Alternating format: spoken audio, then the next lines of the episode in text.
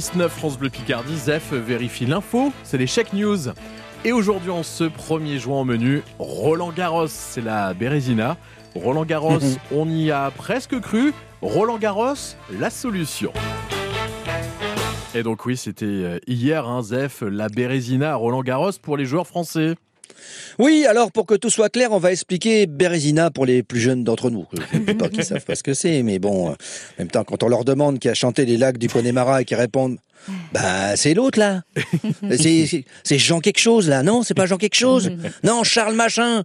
Et que leur dit, bah non, c'est Michel Zardou, Nick Doul. Ils répondent, euh, j'étais pas né. Ou alors quand on leur demande quelle est la ligne imaginaire, c'est une histoire vraie, hein, qui sépare les deux hémisphères nord et sud de la planète et qui répondent, bah c'était la ligne Maginot. Ce qui dénote une certaine culture historique, mais en friche. Vous voyez, c'est ah à l'abandon. C'est à l'abandon, voilà.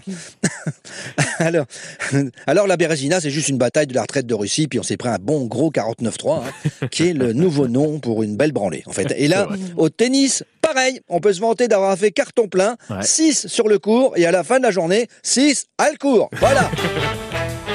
et pourtant, Zef, le mardi avait été prometteur. Bah ouais, il y avait eu mon fils qui avait gagné de haute lutte contre euh, Sébastien Bèze.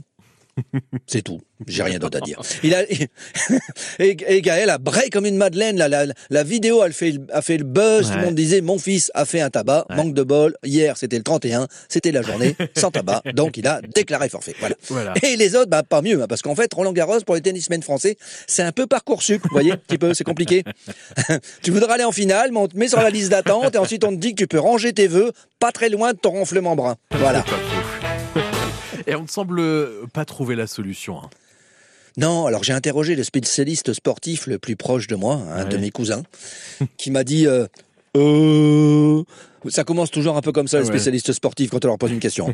euh, on va prendre les matchs euh, les uns après les autres. Euh, le principal, c'est de ramener le point euh, à la prison, à la maison. Euh. Et moi, je lui dis, mais brillant. En fait, en, fait, il s'appelle Brian. Mais il aime pas parce qu'il trouve que ça fait trop allemand. Ah, non, alors je lui, mais mais brillant. Je te parle de tennis. Ah ouais, le tennis, euh, c'est le truc de Bourges avec euh, des raquettes, hein, et qui crie quand il te tape dans la balle comme s'il faisait des enfants. Euh.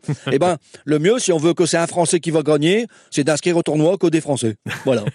Ah bah, c'est vrai, c'est une solution. Ah, attention, un Français de souche, pas des trucs en ish ou en kench ou je sais pas quoi. Hein. Non, non, pas, pas, du Schneider par exemple. Vous voyez, Schneider, ça n'est pas français. Autant, à la limite, vous voyez, autant, voyez, pourquoi pas. Vous voyez, ça marcherait. Mais Schneider, bah non, c'est pas des, c'est pas des Français de branche ou de bourgeon. Non, la souche, la souche.